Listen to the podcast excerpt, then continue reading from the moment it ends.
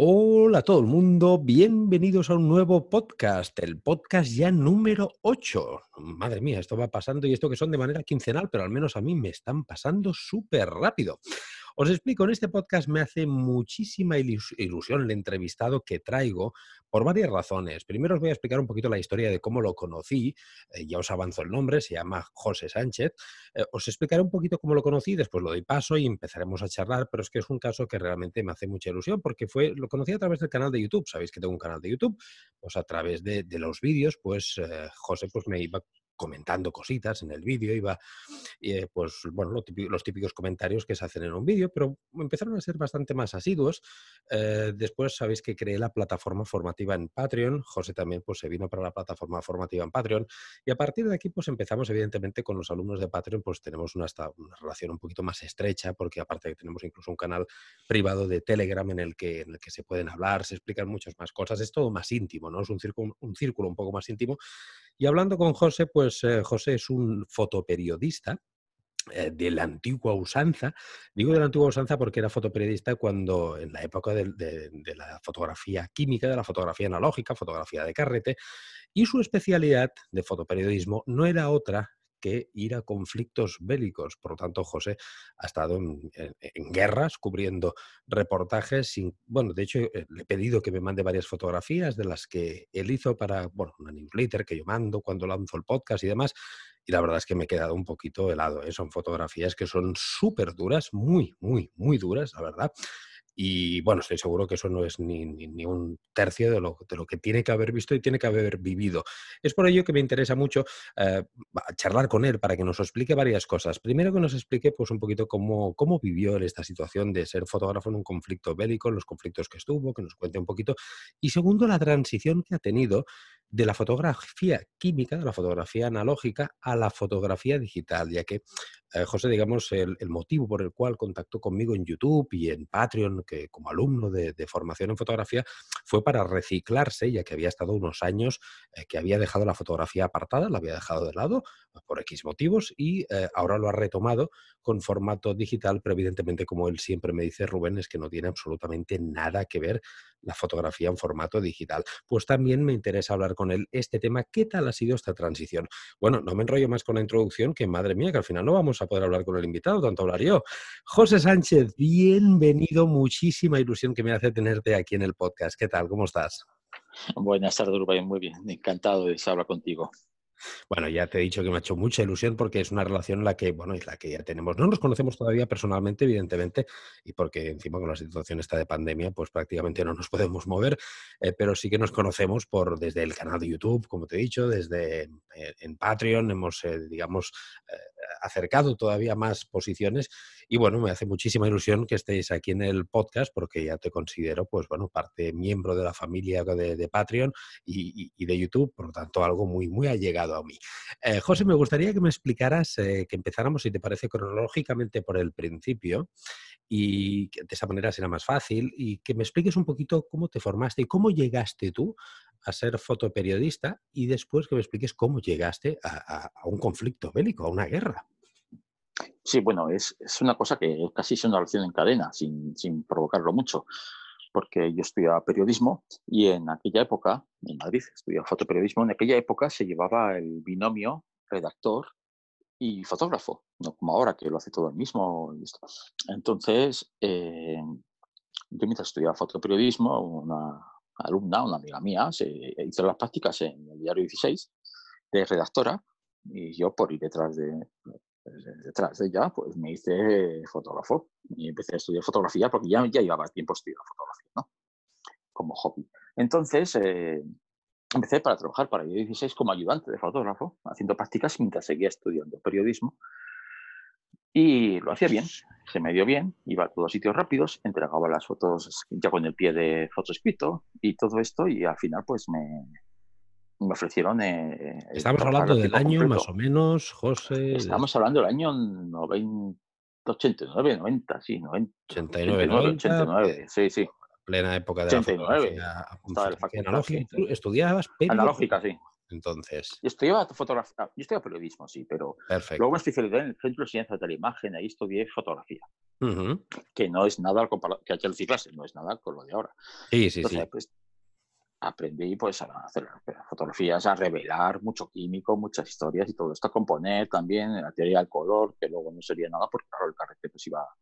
Pero de ahí empecé con, con esa formación, luego había un curso que era curioso, que era de, de fotografía de prensa, que era muy cortito y y pues me apunté por, por, probar a ver qué era eso y me gustó mucho. Me gustó mucho porque incluía movilidad, fotografías diferentes, que eran de cosas que pasaban de sitios donde ibas y tenías que buscar la foto, mm, nada de bodegones y cosas de estas y tal.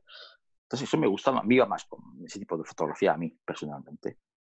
Y en practicando en Diario 16, pues estaba haciendo de ayudante, final, finalmente, para resumir un poquito, terminé trabajando ya a tiempo completo, full time, para Diario 16, antes de que eso apareciera. Y de ahí, en una oferta que me hicieron más tarde, en el 93, eh, que yo dejé periodismo en el cuarto, no terminé la carrera, ¿eh? Eh, porque ya me tenía que dedicar todo el tiempo, 24 horas, cargado con cámaras y, y un montón de carretes. Claro. Y de ahí me ofrecieron hacer una cobertura de, en la guerra de los Balcanes. Que le salía más barato mandar un fotógrafo suyo que pagar a una agencia que cobraba mucho. Y, querían hacer la prueba de enviar a una persona suya. Y, y bueno, primero dice que no. Que yo, ese fregado no.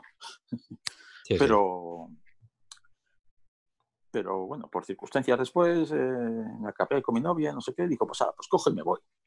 Así, eh, tal cual. Y cogí, hice la maleta, cogí el fax le dije a esos que sí, cogí los equipos, cogí, no sé, que iba tantas cosas. Y que editaron y allí estaba, haciendo el avión hasta Alemania y allí aterricé en Sarajevo de repente y cuando me vi en el suelo digo, ¿qué hago aquí? Y lo primero que me dijeron era una persona que veía un casco azul, me decía, run, run, run, corre, corre porque te mata. Madre mía, te encontraste tú solo, aterrizaste en Sarajevo solito con tus cámaras. En esa época, ¿qué cámaras utilizabas, José? Tenía tres cuerpos de EOS 1 una Canon, la Canon EOS 1. Canon EOS 1, sí, tenía que usar, eh, pues, eh, la que usaba yo, tres cuerpos, eh, era en su momento la cámara más, equipo resistente, eso sí, que ser resistente, sellado y todo esto. Y me imagino que lo, lo no, 70-200, 24-70, llevabas un poquito de zooms, me imagino, para... Hasta 600, sí. Hasta, perdón, hasta 400, sí. Hasta 400 llevabas. El de 400, 2.8, ¿eh? Sí, sí, sí, claro. Y madre mía, me imagino, claro, yo, yo me estoy intentando poner en tu situación, ¿eh, José? Porque gracias a Dios, no, no, no digo gracias a Dios porque yo creo que ha de ser, bueno, como ahora nos contarás, ha de ser algo que, que, te impacta y te marca para el resto de tu vida, porque tú, claro, llegas ahí, que a lo mejor la máxima guerra que has visto en tu vida es simplemente una, una pelea de vecinos, que digo yo. Y, yo te digo. Y, claro, y llegas ahí, aterrizas y te encuentras pues con, con, un casco azul que te dice run, run, run, correr, tiros, sangre, me imagino.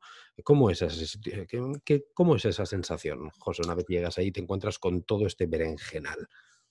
Eh, la primera sensación que tuve al salir del, del, del, avión es que iba más, había más periodistas y más cascos azules. Es que todo el mundo corría. Y corría, y yo escuchaba, en, llegando ya a terminar, porque hay que correr hacia un pasillo, te ponían eh, un pasillo con protección para los francotiradores y oías golpes como si tiraran piedras y, eran disparos. Y yo no lo sabía todavía, ¿no? no y yo me metí corriendo con todo el mundo y, y, me, y nos escoltaron. La ONU nos llevó hasta los periodistas que íbamos, hasta el Holiday Inn, que era el hotel.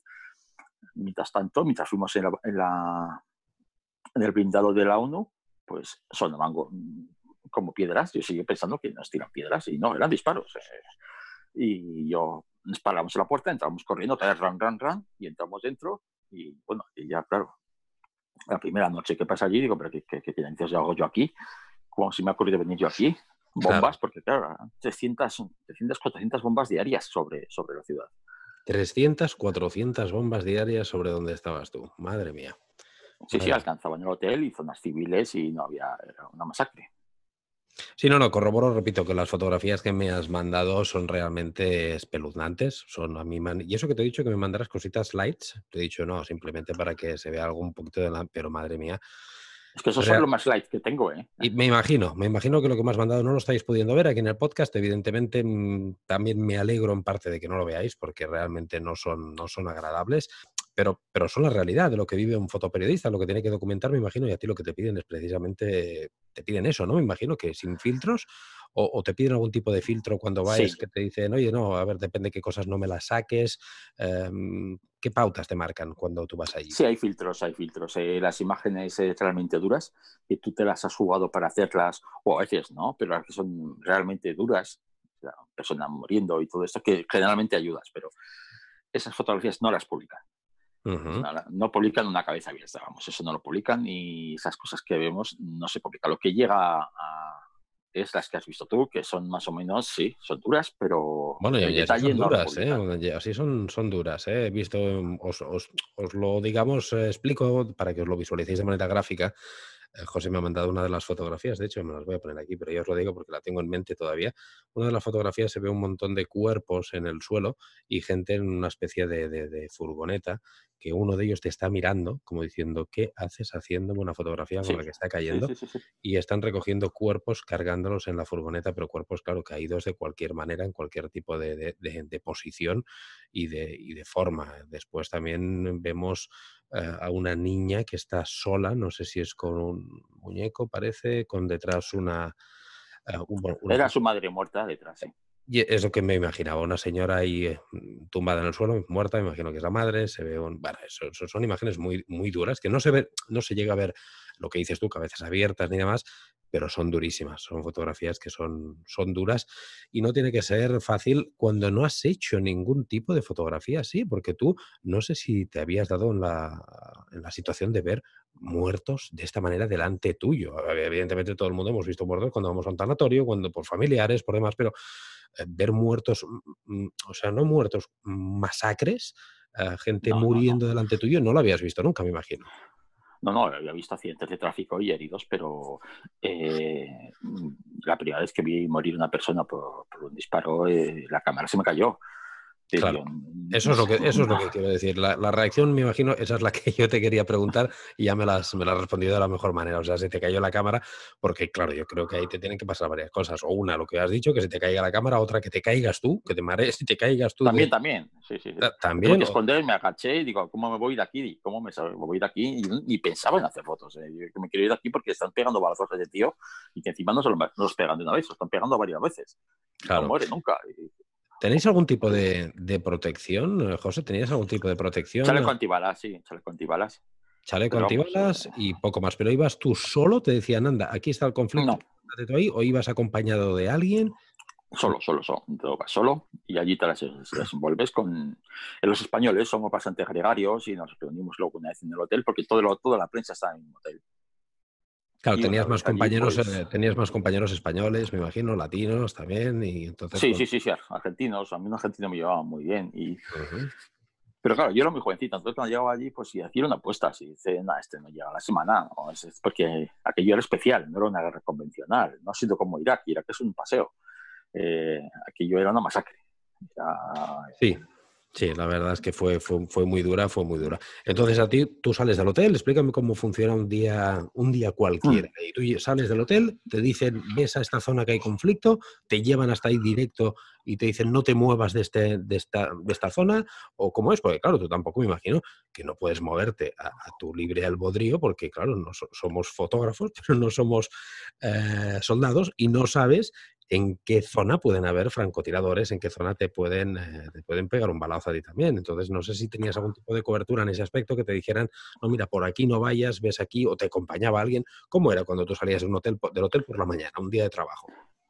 Ni de lejos había protección. Allí tú salías, lo importante, importantísimo, ¿eh? y el más olvidado de la guerra es el traductor. Un traductor es bueno, y, y si enseguida haces, no vas un fotógrafo solo, vais, se salen varios, ¿eh? salen varios eh, Vais en, grupo. los coches, sí vamos en grupo. Y eh, normalmente el traductor, traductora se suele informar a través de la gente de allí de las zonas donde hay conflicto, donde hay imagen, porque una cosa es el conflicto y las balas, y otra cosa es donde, donde hay, hay imagen para captar, que normalmente suele ser un poco eh, los daños casi ya una vez pasada la acción, porque... Claro, vosotros vais a, digamos, el efecto barrendero, ¿no? Cuando ya ha pasado todo. Sí no, porque si no, sabes, pues te metes en el ajo y dices, ¿cómo, ¿en qué parte estoy? ¿En qué parte de las líneas enemigas estoy? Porque aquello era, estaba mezclado, ¿no? Entonces íbamos en varios, eh, dos coches con llenos fotógrafos y videocámaras también y reporteros de, de, audiovisuales, de televisión y, y, te decían la zona a la que era, que tú no, yo a mi parte nadie sabíamos que era. Luego ya se le llamó y hay un libro y incluso una película que se llama Territorio Comanche, que es la zona donde nadie quería ir. Porque allí, te, allí era tierra de nadie, entonces te podía matar de un lado o de otro. Madre mía. Y el día normal salías a la zona que te decían que había acción, si, había, si lo había, y salías a, esa zona. Entonces, eh, tu chaleco, si tenías suerte en el desayuno del hotel, te llevas unas cuantas galletas, los, ah, los, rollos de película y te ibas a la zona. Y ya sabiendo más o menos a, si ibas a cubrir francotiradores o no, llevas un equipo, otro, llevas todas las cámaras colgando, ibas con un peso enorme.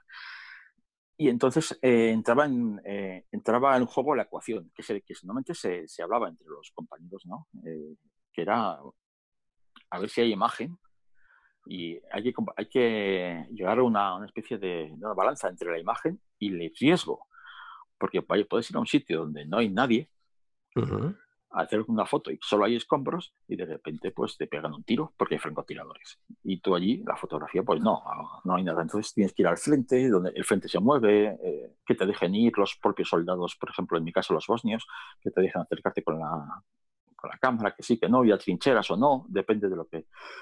Y ahí vas buscando, si ha habido un bombardeo en la zona civil y hay muertos, pues vas cuanto antes, antes de que tiran los cuerpos. y, ¿Los soldados cómo, cómo, lo llevaban esto? ¿Cómo era el trato con un soldado de, ambas partes? ¿eh? Quiero decir, a lo que son los fotoperiodistas, ¿notabais una especie de respeto y que iban con un poco de delicadeza o no? ¿O tú sabes, o, no notabas ningún tipo de trato preferencial hacia vosotros? Eh, mira, en la parte donde estaba yo, que era Sarajevo, que estaba sitiada, los bosnios, pues eh, tenían cierta tolerancia pero también estaban muy. porque tenían un embargo de armas, eh, entonces, claro, se habían quedado sin. tenían pocas armas contra los serbios. Entonces, ellos te toleraban un poco. Pero cuando pasabas al lado serbio, si querías pasar, aparte de dejar botellas de whisky y cartones de tabaco, que es con lo que pagabas el peaje para ir a su zona. Ostras, eh, vosotros teníais los, los fotoperiodistas, teníais que dejar paquetes de tabaco y botellas de whisky para cruzar. Sí, sí, para cruzar a, la zona, por ejemplo, de Serbia o ser que está una población que está tomando, está siendo tomada por los serbios, si quieres documentarla, eh, ahí tienes los serbios están borrachos prácticamente casi todo el día y tenías que darles alcohol, darles tabaco, caerles bien, hacerles fotitos para ellos que ni siquiera disparaba, ¿sabes? Y hacerte un poco el tonto y beber incluso con ellos para que, porque de verdad eran psicópatas. Y pasabas a esa zona y cuando pasabas esa zona, si conseguías imágenes, normalmente yo, la primera vez que pasé a... y que encima ellos te invitaban a tomar fotos para, para quedar bien, vomité eh, allí delante de ellos. Y claro, vuestra debilidad con esa gente no se podía tener. Porque asistir a que quieran, a que te pidan por la fuerza que hagas fotos a violaciones, a muertes de niñas eh, con martillos, eh, a cuchillo, eh, ¿Esto te lo piden? Estas cosas sí, te, lo piden, te lo, pedían y, claro... Eh, y ahí, claro, en esa situación estás totalmente desprotegido, me imagino, estás tú solo. A su merced, sí, a su merced. Tú y los compañeros que, que seáis. Sí, sí, sí, sí, Vais varios compañeros, pero no vais con ningún tipo de, protección oficial, digamos, de, un organismo. Vais con. De la ONU, sí. Pero se la pasan. Pero la gente de la ONU se la pasaban por el. Por el, forro, vamos. Oh, sí, sí, sí, sí. De hecho, muchos. Murieron 60 periodistas allí. Y, y bueno, te obligaban a hacer esas fotos que ellos querían. Claro, eran fotos que tú hacías, en realidad las hacías. Si, si aguantabas el estómago o, podías esquivarlas y si podías esquivar eso, lo esquivabas. ¿no? Esas fotografías jamás se publicaban, por supuesto. Es que más destruíamos los carretes porque no puedes enviar eso ni después de verlo. Juntar a varios niños en un centro Madre mía. Eh, cívico y echar una granada adentro, porque a los niños se les mataba a todos, a todos los bosnios, para que luego no crecieran. Y a las mujeres bosnias se las violaba constantemente para hasta que se quedasen preñadas por un serbio, para que el, que, el hijo que naciera fuera serbio. Me estás, me estás narrando una película de, terror, José, tal cual. Es que era terror, yo. Me estás narrando películas que, que las vemos y decimos, estas barbaridades solo existen en las películas. O sea, veo que, bueno, estás, estás, ha de ser algo realmente eh, brutal, brutal. No sé hasta, hasta qué punto puede estar una persona preparada o no para, y más en tu caso, repito, que estamos hablando que tú pues vienes de, un periódico local, de hacer fotografías Que, que, no tienen nada que ver con estas auténticas barbaridades que nos estás narrando y llegar ahí y, encontrarte con este fregado. También me estás diciendo que perdiste a, compañeros, ¿no? José. Sí, sí, sí, se perdían compañeros y perdían, no a diario, pero, pero sí, por el recuento que hacíamos, por decirlo así, por la noche, cuando utilizamos el, transmitíamos las imágenes, porque era una cosa importantísima, conseguir línea de teléfono. Para transmitir imágenes, pues faltaba uno por llegar, se le esperaba, esperaba no venía, y, y hablabas con Cruz Roja, la ONU, y iban a buscarlo, la verdad, con protección, iban a buscarlo y, sí, se perdían, se perdían. y nada, pues eh, me imagino que estos compañeros pues habían sido baja a causa de un, de, un cruce de, balas, me imagino, simplemente estar en un sitio equivocado, estar en un... Eh, ¿tú, llegaste en algún momento a, peligrar, a, ver peligrar tu vida, José, en ese, en ese conflicto? Sí, sí, sí, desde luego me han disparado, sí. ¿No salgo? ¿Llegaste a, ver eso? Sí, el primer día, el primer día cuando ya... La primera vez que te dije que, que, que hoy murió una persona que le disparaban, digo, pues lógicamente en esta calle no hay nadie más, el que está disparando me va a disparar a mí ahora. Claro. ¿Cómo salgo yo de aquí? Además que no, no me guiaba bien por la ciudad y estaba solo. Estaba solo, viste a una persona al lado tuyo que le dispararon y, claro... No, me, acuerdo, me acuerdo que venía en coche, venía en un, coche a gran era un Lada, creo, era rojo y giró tan rápido que, que no pudo tomar la curva y se golpeó con otros coches que había allá. Entonces el tío salió corriendo del, del, coche y, yo, y de repente lo vi caer. Y luego vi el disparo, porque el disparo viene después, el sonido va después. Cae al suelo y claro, yo eh, cuando lo vi caer y el salpicón y todo esto, pues yo me estaba a unos 15 metros, me tiré corriendo por encima de un coche y me escondí. Encima, en la parte de una rueda, ni motor ni nada. Yo me metí donde... Yo quería un agujero en el suelo para meterme. Y el tío este siguió, se me cayó la cámara, se me cayó. Y el tío este siguió disparándole, eh, brazos, piernas, hasta que lo dijo, ah, yo te voy a matar. Yo, claro, yo eso no, yo digo, ahora me va a matar a mí, claro. Y estuve, estuve creo que una hora quieto ahí, quieto, sin moverme. Hasta claro, realmente ahí, ahí es donde, y encima eso es el primer día, pues dices, de aquí no salgo. Ya, claro, imposible, ¿no? Dices, esto es, eh, ya, ya, viste peligrar por tu vida totalmente y ni fotos ni leches. Ahí lo único que piensas es en, en sobrevivir. Me imagino que, claro, esto también eh, depende del grado de, de, experiencia. Estamos hablando que por eso también quería, quería traerte aquí al podcast, porque eh, fue tu primera experiencia y estoy seguro que la primera experiencia es la que más marca, porque evidentemente hay fotógrafos de, estamos hablando ahora de esto, José, pero sabemos que hay fotógrafos de, de conflictos bélicos que, llevan muchas a sus espaldas y a lo mejor esto lo llevan como, como el que ve un partido de fútbol, me imagino, y, se mueven en, eh, por ahí como pez en el agua. Pero claro, yo me quería hablar con alguien que en este caso, eh, como, como tú y como yo, pues que nos encontramos de, salir de hacer fotografías aquí de manera normal a meternos en un conflicto de este tipo, porque realmente es la visión es totalmente distinta, la que viste tú o la que podría haber visto yo si hubiera ido, a la que un fotógrafo que tenga a sus espaldas, pues, eh, no sé, 20, 20 viajes a guerras, pues lo puede tener una percepción totalmente diferente, me imagino. ¿Tú esto también lo notabas en los que, eh, porque ahí tendrías compañeros también, como digo, pues eh, más curtidos? Tú esto supongo que también ahí se notaba, ¿no? El, el, fotoperiodista que ya llevaba más, más tiros, nunca mejor dicho, pegados en este, en este campo, en este tema, y se movían quizá distinto a los demás, ¿no? Me imagino esto se notaba, ¿no? Casi no se notaba, era, vamos, era el, ejemplo a seguir, porque yo les miraba a ellos, cuando ellos estaban tranquilos, yo también lo estaba. Eh, ellos te enseñan, te enseñan porque primero se ríen cuando llegas, pero luego cuando se el ajo, ellos te dicen que pégate ahí, no hagas esto, no hagas lo otro, te dan, ya sabes que ya saben que hay peligro y vas aprendiendo y vas fijándote mucho en ellos, sobre todo en su mirada, porque si, yo, si tú lo ves tranquilo, lo ves tal, parece que controla, que ya lleva tiempo ahí, lleva y los que han estado en muchas guerras, pues eh, saben hasta el arma que es. Entonces, cuando ellos aprendes, aprendes a moverte, haces pocas fotos, porque, pero aprendes sobre todo a moverte sin que te mate, porque lo primero que llegaba es tener eh, el ojo en dos partes, ¿no? Una para ver la, el ojo fotográfico, ¿no? Que debemos tener para ver la escena que captar y saber lo que el espectador tiene que ver y o lo que te piden tus jefes, que al fin y al cabo es lo que tienes, estabas ahí trabajando y luego tienes que tener el otro ojo que, que vele y pues, que vele por tu vida. Tienes que estar con, con dos ojos y una tensión realmente brutal, brutal. Eso no, no ha de ser nada fácil. Y claro, fotos, hay veces que en lo que menos piensas es en hacer fotos, ¿no? Porque claro, seguro que pierdes un montón de fotos porque estás primero mm, mirando por tu vida. Al principio sí, pero luego te digo una cosa, eh, hay una, una psicológica, un problema, un problema que lo es, que es cuando miras por el visor, eh, parece que estás viendo la tele. Y te dedicas a, pues claro, hay una parte técnica, el enfoque, que está ahí enfocado al cual enfocar, miras en la velocidad de obturación y entonces eh, estás mirando esos datos y tal, y no te das cuenta que estás siendo un objetivo también tú. Pero tú estás tranquilo, haciendo la foto y tal, y ya llega un momento que, como no te ha pasado ayer, nadie pasó antes de ayer ni tal, pues tampoco me va a pasar hoy. Entonces, pues te dices un te vas integrando, te vas integrando en lo que es ese tipo de trabajo, me imagino, ¿no? Que, es... Eh que no todos los días se dan matanzas a la bestia, ¿eh? mucho menos. Eh, sí, no, claro, claro evidentemente. No, tampoco no, pero bueno, pero con una ya es suficiente para, para vivir una experiencia de este tipo. ¿Cuánto tiempo estuviste ahí, José, seguido? ¿Cuántos días seguidos estuviste? Siete meses estuve. Siete meses. Sí. Siete meses sin volver a casa, en pleno conflicto Madre mía, madre mía, ha de ser, em, ha de ser algo realmente espectacular. ¿Cuánto duraba una jornada de trabajo ahí, José, aproximadamente? Bueno, claro, me imagino que no teníais jornadas como tal, porque ahí vais a remolque de los acontecimientos, de que ahora pasa esto, pues vamos, la furgoneta, los, los, fotógrafos, y para allí, ahora pasa esto, nos vamos para allá.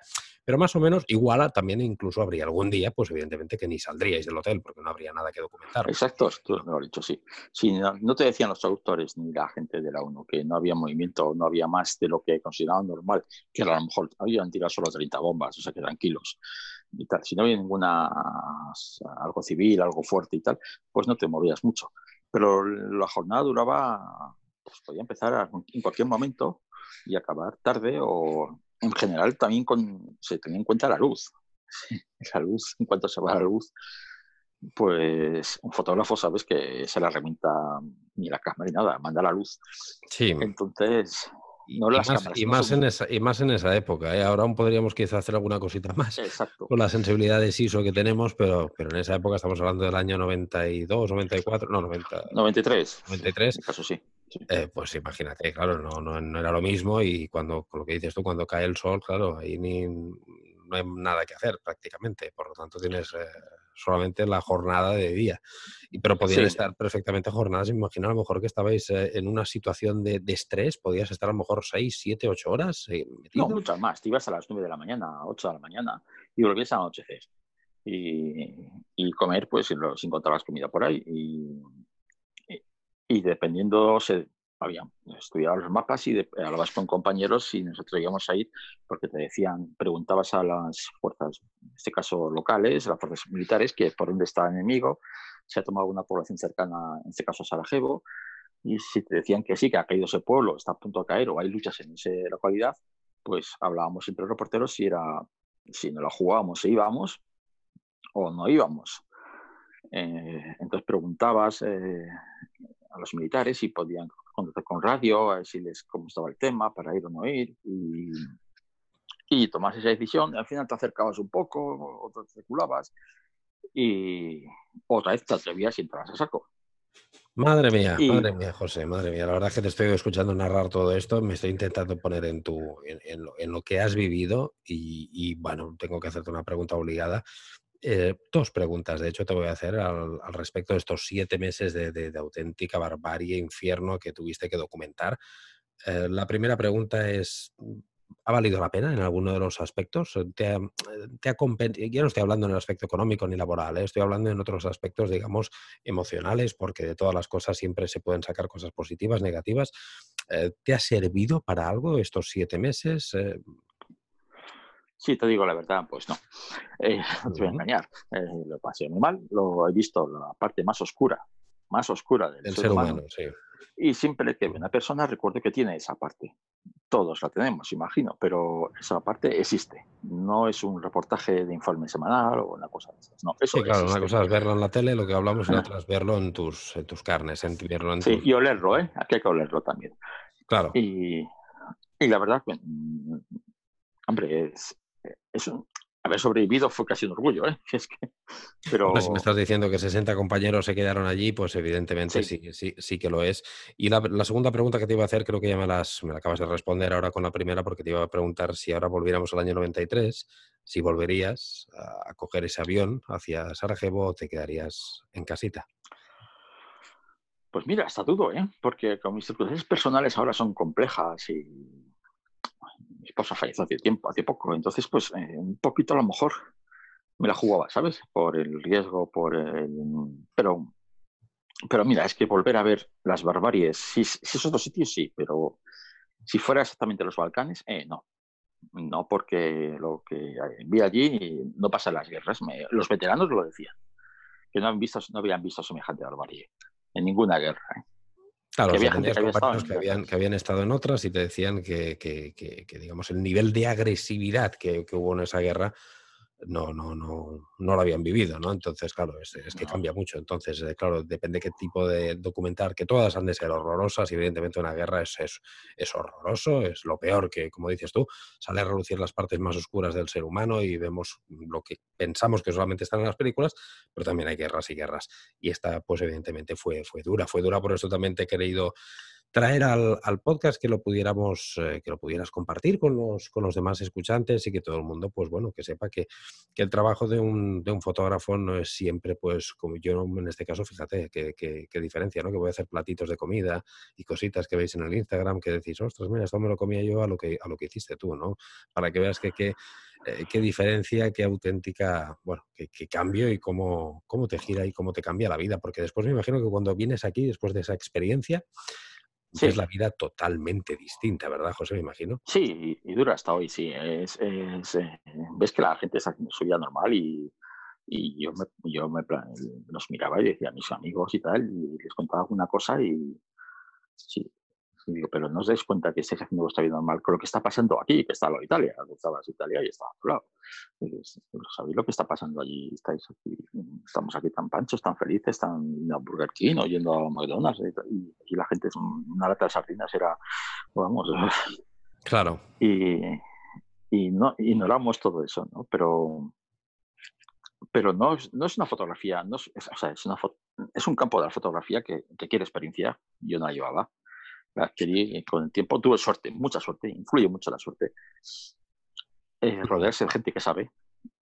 Y que el tío que está, que está porque allí había, estaban mezcladas eh, dos poblaciones y, dentro de la ciudad ya había, estaba parte, parte invadida, pues que en la avenida de los francotiradores, pues cuando tú tenías que pasar por narices porque el hotel estaba allí, pues que ese día, pues que no te disparan a ti, no, disparan a otro. y, y para petarte y esas cosas. Entonces, ahora, sin embargo, eh, a raíz, a raíz de hablando de la fotografía, que si es, como me decías tú, la fotografía gastronómica y tal, no creas, ¿eh? es más complicada la gastronómica, tienes que aprender, porque yo he aprendido.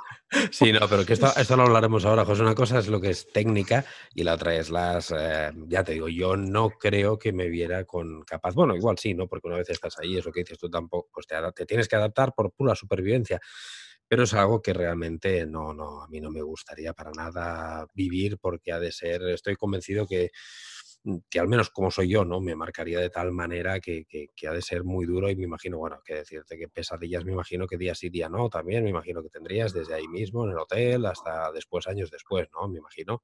Ahora, de vez en cuando, algún día sueño con esas cosas, sí, sí, sí sueño, ya ha pasado una tira de años, ¿no? Sueños más suaves, las primeras veces eh, no dormías y tenías... Bueno, allí lo que tenías era náuseas todo el rato, ¿eh? Náuseas y, y hay días que si habías visto cosas eh, realmente mal, sobre todo niños. Los estas cosas que me has dicho de niños y mujeres, estas barbaridades, esto debe ser, vamos, eh, horroroso. Eso pues yo y la impotencia, ¿no, José? La impotencia de no poder hacer absolutamente nada, de no poder pedir ninguna ayuda, de saber que que no vas a poder evitar absolutamente nada de lo que pase ahí, que simplemente lo has de documentar. Eso ha de ser también una sensación muy extraña, ¿verdad? Documentaba, sí, bueno, sí, algún fotógrafo lo ha hecho, ¿eh? algún fotógrafo no ha podido con más. Eh, había un que era australiano, ante la visión de tamaño, tamaño barbaridad de lo que estaba viendo, eh, querían que grabara, que grabara fotografiara la violación de una niña de nueve años, como, si las tenían ahí acumuladas. El tío empezó a golpear al soldado y tal, y lo mataron claro. allí. También se convirtió en noticia, por tanto. Y, y, por eso evitábamos eso. lo evitabas y no querías evitarlo, porque luego es que resulta que esas fotografías sí las hacías. Ya, No, eh. pero, claro, pero es lo que te comento, ¿no? Es la impotencia de decir, bueno, claro, es que yo la situación no la voy a poder evitar de ninguna de las maneras, porque si me revelo, va a pasar igual y encima voy a morir. Y si no me revelo, eh, va a pasar y lo voy a tener que ver. Y, sea cual sea la situación, es, es, un auténtico infierno, es un auténtico infierno y, y realmente ha de ser, ha de ser durísimo, durísimo. Eh, José, yo creo que con, con, todos los palos que hemos tratado ya, ya quedó bastante claro lo que, era, lo que ha sido tu experiencia y la, la mm. situación que tuviste que vivir allí, este, este infierno tan, tan brutal. Eh, una vez acaba todo esto, por X motivos, por lo que sea, dejas de la fotografía y al cabo de unos años, que ha sido cuando te, nos hemos conocido, retomas la fotografía, o sea, digamos, la transición de la fotografía de, químico a, digital no te pilló, no te pilló trabajando como tal. Eh, y entonces, si en algo me equivoco, me, corriges. Pero entonces, pues bueno, con los años, ya con la fotografía digital implantada, coges una cámara y dices, ostras, esto no tiene nada que ver con, con lo que yo. Yo cuando vine, cuando volví aquí, vine aquí, volví a, Madrid y seguí trabajando seguí trabajando un tiempo para, pero vamos, yo recuerdo las primeras veces que usaba la cámara, me tocó hacer fotografías, por ejemplo, en un ayuntamiento, ¿eh? todo fresquito, todo bien sitio, y yo miraba la cámara y veía sangre. Yo estoy trabajando un tiempo, un tiempo en, como fotoperiodista, y, pero no, que yo no, ya lo dejé por esos motivos. Y luego lo que tú dices, eh, eh, estando un poco machucho, mi hermana me regaló una cámara digital Sí. Para que tomar la fotografía. Claro, no me va a regalar una analógica, que tenía 4 o 5 por ahí. Y, claro. una cámara digital. Yo, la verdad, hostia, esto como. Eh, esto no. El ISO aquí no es como el que tenía antes, en 1600 y ala, ya está. Claro. Entonces busqué por internet. Digo, ¿esto qué tiene que.? ¿Cómo va esto? Busqué por YouTube y encontré tu canal. encontré muchos canales, pero claro, en el tuyo venía explicado bien. Y además se enrollaba bien, se entendía perfectamente y digo, ah, pues esto tiene, pues, claro, es un mundo total. Es que hay, es obligado a reciclarse. Un fotógrafo que está con fotografía analógica tiene que volver a estudiar, tiene que volver a hacerse fotógrafo porque es tanto lo que cambia y, tan, y el mundo de posibilidades que se abre ante, ante la toma de imágenes, transmisión de imágenes. Y, claro, y, bueno, y me ha gustado mucho esta frase que acabas de decir, que tiene que volver a hacerse fotógrafo porque, claro, es cierto que no solamente lo que es lo que es, por ejemplo, composición, evidentemente iluminación, esto es lo mismo, pero eh, sí que hay cosas como, por ejemplo, el revelado digital, ¿no? Que tú antes, pues, eh, ahora digamos, en la fotografía digital no solamente es el triángulo de la exposición, medir, exponer y, demás, sino que también hay una parte muy importante que es la parte de revelado, ¿no? De poder disparar en RAW, que es lo más parecido al, digamos, al carrete que tú tenías, a la película, al negativo, mm, pero en este, este, caso lo manipulamos absolutamente todos nosotros, ¿no? Y en función de cómo lo manipulemos, de cómo tratemos este archivo RAW, de la personalidad que le demos o no le demos, la fotografía parecerá una cosa, parecerá totalmente otra. Y esto, como muy bien dices, hay que, hay que aprenderlo de, cero. Es, es, así. De hecho, muchos, muchos fotógrafos, muchos fotógrafos de fotografía química se quedaron en el camino y, y de hecho, cuando vino la era digital, se jubilaron, tal cual. Muchos no han querido no han querido reciclarse por, estos temas, ¿no? Para volver, como tú has dicho, que me gusta esta frase, por tener que volver a ser, eh, volver a empezar a, estudiar fotografía, que es lo que has hecho tú al fin y al cabo. Sí, sí, hay que volver a estudiarla, hay que volver a estudiarla, pero mm, yo diría casi desde cuando hacemos el triángulo de exposición, que es lo que nos daba el carrete, pero eh, es una fotografía totalmente nueva hasta, hasta, yo diría que hasta la composición, porque hay un peligro que es ahora el, eh, disparo, disparo, disparo, porque total es gratis. Y, y antes, claro, eh, cuidado que tengo tantos rollos y tal, para disparas en 8 fotos por segundo y tal, alguna saldrá, ¿no? Y si no, luego, como, decías, en postproducción, yo ya, esto antes ni lo imaginabas, ¿no? está enfocado, luego yo ya apaño, corto, recorto y, bueno, pues eh, todo eso hay que aprenderlo y aprenderlo bien. Y luego la iluminación, por ejemplo, que nosotros, en mi caso, en mi caso la iluminación la tenía muy mal, porque yo aprendí en su día a usar los flashes como me enseñaron en la academia, muy mal, muy poquito, dos días. Y al descubrir la iluminación artificial, por ejemplo, eh, te das cuenta que unida a la fotografía digital, eh, se te abre un mundo de posibilidades de crear creatividad que, no soñabas con la analógica. No, y, más que con la lógica, quizás por el tipo de fotografía que hacías, eh, José, porque el fotoperiodismo es un tipo de fotografía que el flash simplemente pues, se pone encima de la zapata de la cámara, porque lo que no prima, no prima la calidad de, la imagen, prima la imagen, tener la imagen.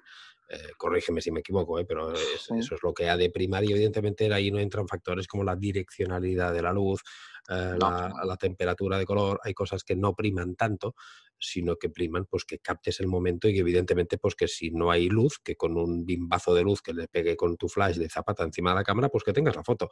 Eso es lo que primaba. Entonces, claro, lo que es la, eh, digamos, esta magia del, del, flash, de la iluminación, esta, esta técnica, pues quizás no estaba eh, tan arraigada como lo está ahora, que evidentemente pues eh, somos, como digo yo en el curso, en la primera lección esta que hemos hecho de Patreon, pues tenemos que querer ser artesanos de la luz, tenemos que ser nosotros los que la dominemos y las que, eh, tal como pues un, pastelero pues hace el pastel como él tiene en la cabeza y lo, y lo hace porque tiene las herramientas para hacerlo, nosotros tenemos que hacer la fotografía como la tenemos en la mente y tenemos que hacerla, que esculpir la fotografía a base de, luz, ¿no? Y todo esto sí que es cierto que ahora con, con, con este tipo de fotografía y con la fotografía digital pues se, ha potenciado todo mucho más. Pase lo que pase delante de una cámara, ya sea acción, ya sea un retrato, ya sea un político hablando, o ya sea un plato de comida, pase lo que pase delante de la cámara, eso es luz.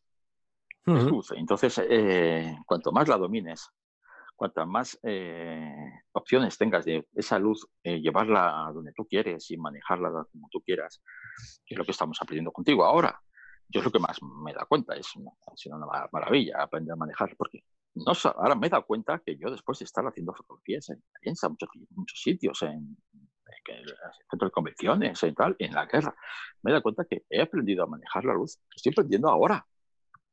Claro, yo antes era prioridad de la velocidad para que no me saliese el tío que está cayendo eh, eh, borroso, y tal, pero la luz, eh, sí, la, la cámara la ajustaba más o menos bien pero ahora es pero es por, lo que, es por lo que te digo, José, pero esto no te pasaba a ti. Esto yo, yo he hablado con y conozco varios también fotoperiodistas y demás, y, es un tipo de fotografía que no, no prima la técnica allí, es, es muy distinto. ¿no? Es, eh, no, de hecho, yo sé que hay fotoperiodistas que prácticamente no, no tienen ni pajolera idea de, de, fotografía. Exacto, exacto. Pero es que prácticamente ni pajolera idea. Lo que sí que tienen es que tienen un buen ojo, que saben estar. Tiene, es más la parte, quizá la rama de periodista, ¿no? Que no la de, de fotógrafo como tal. Es saber pues encontrar la noticia, saber buscar, pues mira, ahora este político o este personaje o este futbolista o lo que sea, pues va a hacer esto, va a hacer lo otro, es saber estar y colocarte en el momento, en la situación, pero eso sí, que lo tienen, digamos, eh, muy evidentemente por, vuestra profesión, pero lo que es, y repito, yo conozco bastantes, que es que no tienen absolutamente ni, idea de, muy poco, saben, tienen conocimientos muy, muy básicos, pero es por el tipo de trabajo, eh, repito, esto es, yo lo veo lógico, tampoco no lo veo, porque es un tipo de trabajo que tampoco no te vas a poner a, no tienes tiempo para nada no tienes tiempo y tu ojo ha de ser mucho más rápido que, el obturador y, si te paras a pensar una décima de segundo en que si has de medir en medición matricial, ponderada, puntual, si el balance de blancos, ya has perdido la escena. Entonces... Ya, pero es que son, es también un poquito de pereza, ¿eh? porque no todas las imágenes de prensa son cosas instantáneas. ¿eh? Hay, hay, manifestaciones que sí, ¿no? que esa gente se mueve y tal, y lo que prima es la posición P de la cámara. Ahí está todo y, y vale. Pero, pero vamos, yo imagino, yo pensaba que vamos, eh, si haces fotos de prensa, que te gusta la fotografía, no harás fotos de tus hijos, no harás fotos de otras cosas. Eh, mm, tú haces pan, el panadero usa la harina, ¿no? Y pues no, no se preocupan lo, la iluminación del flash, lo que dices tú, ponerlo arriba también en TTL, y que eh, se ponen un punto y lo que, para no quemar mucho la imagen, ¿sabes? Y luego ya en postproducción. Pero Sí, tener el ojo, pero es que a veces, si, recuerdas, con ahora si ves una rueda de prensa, verás pocos flashes. Antiguamente se disparaban mucho con flashes. Ahora las, las, cámaras digitales que aguantan bien el ISO y los centros que están mejor iluminados ¿no? de, de, prensa, pues disparan sin flash. Pero cuando, si miras un poquito tiempo atrás, cuando el entrevistado levantaba un poquito la mano, se tocaba la nariz o se movía la mano a la oreja, se disparaban un montón de flashes. Porque eh, esperabas que sucediera algo fuera de lo común es lo que decías el ojo fotográfico. Tú vas a una manifestación tienes que buscar algo fuera de lo común. Claro. Que te diferencia de otros fotógrafos, ¿no? La técnica ahí, pues, como tú dices, tiene que pasar al segundo plano, sí, o sí. Correcto. Pero luego está en, un polo. Yo creo que un fotógrafo tiene que saber hacer fotos de todo. Sí, sí, sí, sí, sí, tiene, tiene que ser polifacético, pero bueno, pero bueno, la realidad es esta, José, y, es, y esto es así. José, me ha encantado de momento la, me ha encantado la charla esta que hemos, que hemos tenido y decirle a los, a los oyentes eh, que para ponerles también en contexto un poquito y para que vean cómo ha, cómo ha cambiado la situación, ahora José es eh, flamante poseedor de un equipo mirrorless, ha dejado atrás esos... ¿Ah, sí? Esos aparatos enormes, esas Canon 1D que tenía, que eran, bueno, en peso no sé cuánto, pero son una auténtica, con el objetivo, dos cuerpos que tendrías que llevar encima, los, los objetivos que también eran unos, unos bichos enormes. Pues todo ese peso José lo ha cambiado por una Sony A7 II, ¿era la que tienes? A7, 7.3 y A7 dos, dos cuerpos al final. A7 II, tiene al final dos cuerpos, perfecto. Y has vuelto a hacer, eh, te he visto en esta época de pandemia, estamos grabando este podcast os digo, como evidentemente esto queda en la plataforma y lo podéis escuchar de aquí un año, dos años, tres años, cinco, no sé lo que habrá pasado entonces, pero a día de hoy estamos grabando a final de julio del 2020 y estamos todavía en plena pandemia de, pandemia de COVID-19. Y hay una cosa que me ha alegrado y es que he visto que José ha vuelto a trabajar eh, de fotoperiodismo con su Sony y ha, ha, vuelto a documentar, eh, te he visto documentando pues eh, el COVID, ¿eh? ¿verdad, José? Sí, sí, he estado, he estado una temporada que estuve, me llamaron de una agencia y agencia conocida, que, bueno, que había que documentar un poco el COVID en, el día a día y... Esto es un, un juego de niños, ¿no? Comparado con lo que hemos contado. Eh, sí, pero la fotografía era más complicada ahora, porque antes, bueno, antes si conseguías el foco y si conseguías el foco que no te mataran ya estaba bien, pero ahora tienes que componer, tienes que buscar una foto que impacte, tienes que, que una foto que diga algo, ¿sabes? Un tío muriendo ya lo tienes delante, ¿no? Pero eh, eh, sí, has de buscar otros, otros, elementos, ¿verdad? Sumar otros y además he ayudado mucho en eso porque he visto, eh, antes de, de pasar a, a, a, prensa otra vez con una mirrorless, pero cuando tocó una mirrorless ya me enamoré. O sea, ya vi que esto es el futuro y esto no. El presente. Entonces, ese presente, sí, perdón, sí, presente y esto ya no. Y mis compañeros que siguen utilizando de prensa usando la EOS 5 de Mark IV y no los puede sacar de ahí. Y... Pero esto ya lo he hablado con algún otro compañero periodista, a la que se les vayan estropeando estos cuerpos y que ya van a pasar a, a mirrorless, lo que evidentemente esto no, no, no, cambian cuerpos ni objetivos que tienen que valen una auténtica barbaridad, porque como tú bien sabes, ahora las, las, eh, digamos, agencias no te pagan absolutamente nada del equipo, el equipo de ser tuyo. Antes eh, sí que las agencias potentes te pagaban el equipo, te, te, daban un equipo top, pero ahora el equipo es tuyo y evidentemente un fotógrafo que se haya gastado dos cuerpos, eh, tres, cuatro objetivos pata negra, tiene un arsenal de dinero allí que evidentemente no lo va a mal vender hasta que lo va a sacar hasta la última foto que aguante sí. durador. Y eso es normal. Pero el cambio natural, y, y, de hecho yo he hablado con algunos de ellos y me lo han comentado, que sí que evidentemente cuando se les estropee, ya el cambio sí. va a ser a, a mirrorless, porque como tú has dicho, es un cambio muy, muy bueno, ¿no? Poder ver en el, en, en el visor electrónico automáticamente el cómo está quedando la fotografía final. Esto me imagino que, bueno, era impensable, ¿verdad? Antes, esto sí que es una, es una maravilla. Yo, yo, me, yo alucino que antes me salía, me, me salía una foto bien. Eh, yo, cuando veo mis álbumes, yo las diapositivas antiguas, que las veo bien expuestas y esto, digo, ¿cómo, ¿cómo, me ha salido a mí esto si no lo estaba viendo por el visor ni viéndolo por el, el View y, y si no, no, no, ha pasado por Lightroom ni nada, como he hecho yo estaba, porque eran cámaras, bueno, tenía un rango dinámico que tenía la película, que eran 1600 siempre, estábamos con 1600 ISOs, eh, uh -huh. no te podías jugar que te falta la luz. Y, y ahora pues el trabajo te lo facilita mucho pero hay que aprender, hay que aprender, eh, hay que dar un paso, hay que hacerse fotógrafo nuevo, por decirlo así, porque hay cambios de herramientas, es como que conduce una furgoneta y coge un camión, pues algo parecido, y en este caso hay que aprender.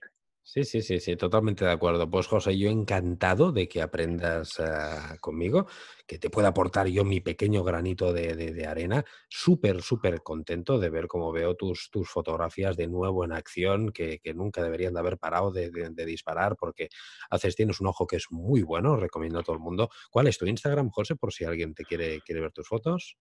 Eh, José, guion, guion bajo, Trastámara, que es mi cuarto apellido. Perfecto. en las notas del podcast dejaré el, Instagram de la cuenta de Instagram de José por si queréis ver las fotografías que, porque creo que en tu Instagram sí que también estaban colgadas las fotografías que has ido documentando de estos últimos trabajos que has hecho. Y para que las que no han publicado, ¿eh? las que están, las agencias las han publicado, las han vendido, esas no. Sí, no, no, evidentemente, evidentemente. Es, esto, esas no puedo. Las que puedes, las que puedes. Eso yo también siempre lo digo también, que yo las fotos que tengo son las que, las que puedo poner. Hay otras fotografías de otros trabajos que no se pueden publicar porque son exclusivas para, para el cliente y nada más. Eh, José, que ha sido un auténtico placer, un orgullo, una maravilla. He disfrutado muchísimo teniéndote aquí en el podcast, he disfrutado muchísimo escuchando tu historia desde el principio, de cómo empezó todo, tus vivencias. Eh, ha sido brutal escuchar tus... Mm, intentar ponernos en tu piel y captar esas emociones que, que, sentiste en, esos momentos y ver bueno, un poquito la, evolución, como, como hemos pasado también del formato químico al formato digital, esta readaptación, esta reinvención, el volverte a formar y sobre todo que, sigas en el sitio donde tienes que estar, que es dándole al, obturador de la cámara, que es algo que lo haces a las mil maravillas, José, te lo digo de verdad, y, te lo, ya lo sabes, que te lo he dicho en muchas ocasiones, que, tienes un muy buen ojo y que sigas dándole duro porque vas a llegar donde, donde quieras llegar, ni más ni menos. Un placer, José, haberte tenido aquí. ¿Te lo has pasado bien? ¿Has estado a gusto? Mm, muy a gusto, siempre contigo y darte las gracias porque ese empujoncito que tú dices, que no es un empujoncito, que si no es un, no es un patadón hacia adelante, eh, eh, fuiste, fue al raíz de encontrar tu canal, porque yo miraba canales por ahí, y sí, bueno, está bien y tal, pero la forma de capacidad de expresión y de comunicación que tenías, pues me hizo comprender y entender la, el proceso digital de la cámara, fotografía otra vez, porque como digo, hay que aprender otra vez. Y, y me enganchó, me enganchó tu canal, y a través de tu canal, pues cogí la cámara del cajón y voy a probar a ver esto, y, y fue, si ahora estoy otra vez en agencias, si ahora estoy otra vez en me llaman para reportajes o para alguna cosa de esas, es gracias a que encontré en tu canal de YouTube. Lo tengo que decir, no es hacer pelota ni nada, porque la verdad. Miles, miles de gracias, José, miles de gracias. Decirte que, que, para que la gente lo sepa, que evidentemente no lo voy a decir nunca porque es algo privado entre tú y yo, pero José me mandó en su día, hace tiempo ya, aun cuando me descubrió, digamos, en YouTube, me mandó un correo electrónico que os diré que os sois muchos los que me mandáis correos electrónicos y os, lo agradezco desde aquí infinitamente todas las palabras de apoyo, de ánimo, de, cariño que me mostráis. Pero José me mandó un correo que me hizo saltar las lágrimas. Y no solamente a mí, sino que mi mujer también se lo enseñé y realmente nos emocionamos muchísimo. Y desde aquí darte miles de miles de gracias porque estoy súper contento, súper, me, emociona mucho y, saber que haya podido ser partícipe, como te digo, que ya te lo he dicho en privado, y haberte podido aportar este pequeño granito de arena para que tú a día de hoy estés disfrutando, para mí eso es el mejor de los pagos, la mejor de las recompensas y, eternamente agradecido, José, por, por, tus palabras, por seguirme, por estar ahí y encima ahora por tenerte aquí y haber narrado y compartido esta experiencia que estoy seguro que, que, como mínimo habrá calado porque ha sido, han sido una, narración dura de muchas cosas, pero, pero es la vida, es así, ha sido real, es lo que has vivido y hay que contarlo. ¿eh? Sí. sí, no, eso pasa.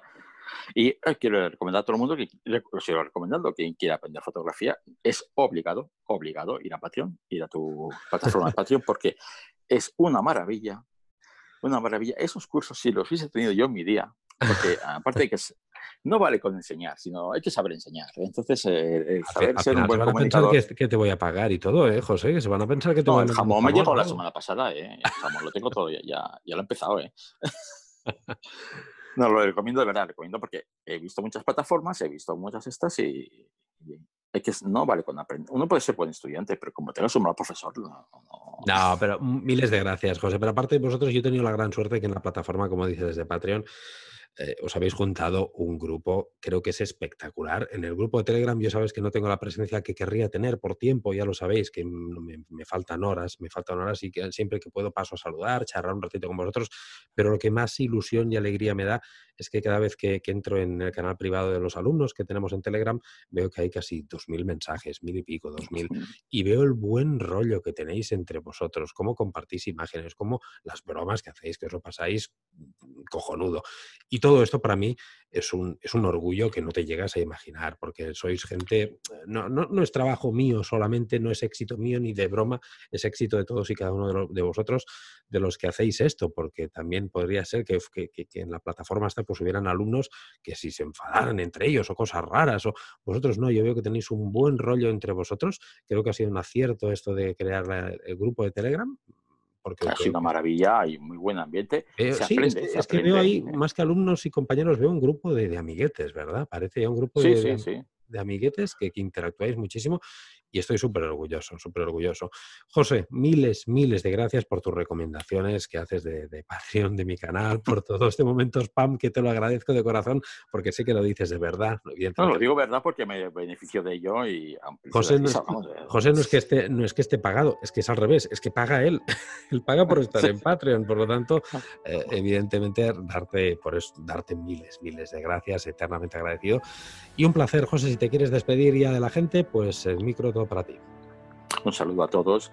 Eh, que la fotografía siga siendo el medio de expresión que utilizamos todos para captar un trocito, un trocito solo, un pedacito de la realidad que tenemos diaria delante y que siempre se salga a la calle con, una cámara, siempre, aunque sea del iPhone, pero siempre, con una cámara encima. Y, y, que no me olvide, por supuesto, de saludar a Don Vito, que no.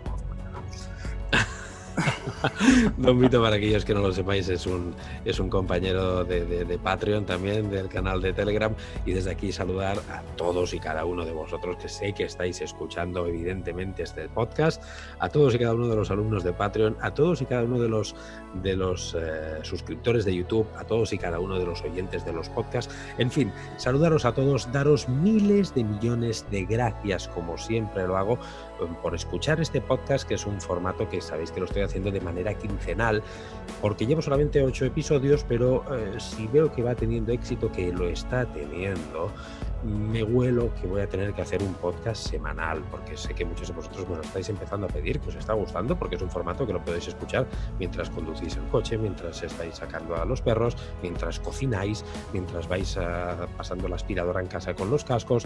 Es un formato que es más, más agradable para, para este tipo incluso de charlas que estamos teniendo largas, que llevamos una hora creo de charla. Eh, es más agradable que no, que no vernos las caras en YouTube y tener que estar aguantando todo el rato delante de una pantalla. Por lo tanto, es un, es un formato que creo que es más agradable y encantado de que estéis aquí. La manera como podéis ayudar para que este podcast crezca, pues en la plataforma en la que estéis escuchándolo es darle, si por ejemplo lo estáis haciendo en Apple Podcast, darle una valoración de 5 estrellas, si lo estáis viendo en iBox, pues comentarlo también y dar las valoraciones, porque es la manera de que este podcast llegue a más gente y todos se puedan beneficiar del contenido que intento crear que sea para el gusto de todos y cada uno de vosotros. No me enrollo más, que ya está bien por hoy, ¿eh? Deciros también que os espero en el canal de YouTube y evidentemente todos los que queráis dar un paso más y aprender fotografía, estáis invitados a que lo probéis en la plataforma también de Patreon y unirnos, uniros a, José y al resto de, compañeros que estamos, que os lo pasaréis. No, aprender yo creo que sí, pero pasarlo bien seguro que también. Miles de millones de gracias y nos vemos de aquí 15 días con el siguiente podcast. Hasta luego.